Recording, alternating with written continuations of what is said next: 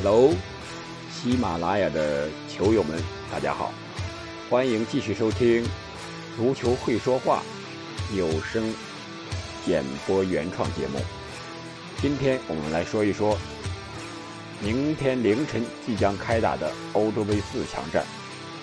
我的一个总的观点就是，欧洲杯四强拒绝冷门，排名靠前者终将晋级。我们先来看一看明天凌晨瑞士与西班牙的这场比赛。从排名上看，瑞士第十三，西班牙第六。从大家的传统观念上来讲，西班牙也是一支传统的强队。包括从历史的战绩上来看，包括他捧杯的次数上来看，西班牙都是明显要强于瑞士。从球迷的期待来看，也是西班牙的晋级可能性要更大一些。从阵容上来看，瑞士淘汰法国，牺牲了扎卡，也就是他们的队长，他们反击的一个重要点。扎卡的停赛，给瑞士的反击打了折扣，也给他们取胜的底气。减少了一分，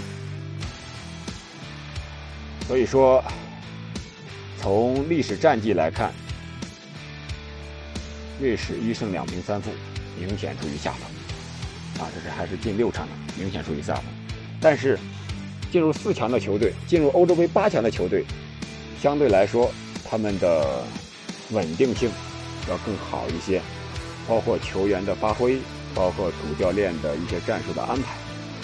包括他们一一些基本的打法，嗯，从瑞士和西班牙的角度来看，爆冷的可能性几乎为零啊。虽然瑞士曾经淘汰了法国，但是我想说的是，进入八强阶段，再进入四强，大家可能考虑成绩，可能会考虑的更多一些。虽然赛前主教练和队员接受采访的时候都放出话来。啊，要么进攻，要么防守，但是我觉得这些都是烟雾弹。最重要的还是看球场的临场发挥。呃，但是有一个重要的点，就是扎卡的停赛将对瑞士产生极大的影响，极大的不利的影响。西班牙阵容齐整的，来迎接瑞士的挑战，我觉得没有什么可说的。最终的比分，我觉得应该是在九十分钟之内，西班牙终将终将会。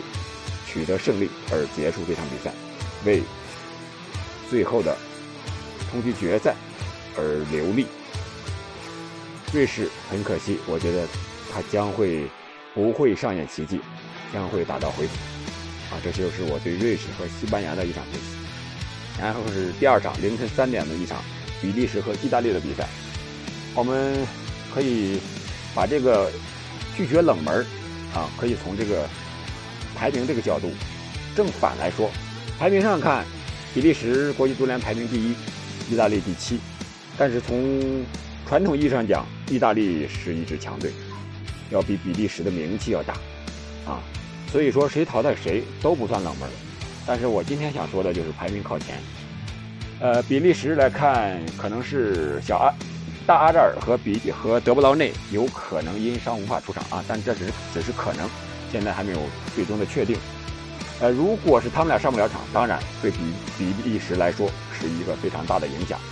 但是对意大利来说，我想说的是，他们的两个中后卫，一个三十六岁啊，一个三十四岁，啊，扎耶里呃里尼啊是三十六岁，呃卡努奇三十四岁，他们俩能不能扛住卢卡库的冲击？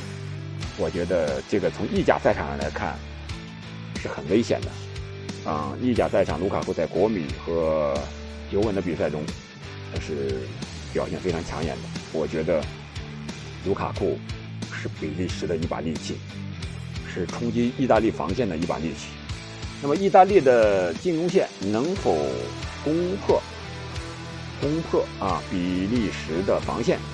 我看不光是他锋线的问题，还是整个中场的问题，整个中场。能不能纠缠得过比利时的中场，这是一个大问题。中场能不能创造出更有威胁的直传球、直塞球？我们都知道，意大利现在的打法是非常直接的，也是非常向前的、非常大胆的。万一他失误了以后，让比利时的中场发动一次反击，卢卡库得球以后的啊这种射门能力、做球能力都是非常强的啊！我觉得哪怕有一次两次的失误，意大利也是非常危险的，因为比利时的中场是世界级的，是没有任何人可以比拟的。即使德布劳内和阿扎尔不能出场，他们的创造力也是非常强大的。所以说，我觉得意大利在。进攻的时候可能会有一所一些畏首畏尾，所以说他们在打比赛的时候，九十分钟之内有可能是双方暂停。到加时赛，如果是加时赛还没有分出胜负的话，那么点球大战，意大利胜面就可能要大一些；如果是加时赛分出胜负来了，那我觉得比利时的胜面要大一些。啊，因为。比利时相对和意大利来说，可能在阵容上年轻化要好一点。虽然说意大利也不是很老，也是当打之年，还有也有年轻的队员，但是我觉得意大利在上一场比赛，呃，十六进八的时候打了加时赛了，多多少少有一些消耗，对这个体能的影响还是有一些的不利的影响啊。所以我说，如果是九十分钟之内，我觉得双方是不分胜负的。因为双方都会收着点去打，然后加时赛如果要去发力的话，我觉得比利时会占得先机。如果意大利改变一下打法，防守反击的话，那我觉得拖到点球大战，意大利的胜算会大一些。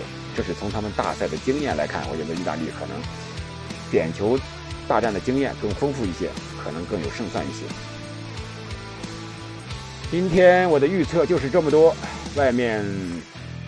大雨磅礴，雷声隆隆，但是也浇不灭我们对欧洲杯的热情。好了，我们今天晚上欧洲杯赛场不见不散。希望瑞士和西班牙的比赛，比利时和意大利的比赛，能给我们带来一个更加精彩的比赛日。我们比赛场不见不散，再见。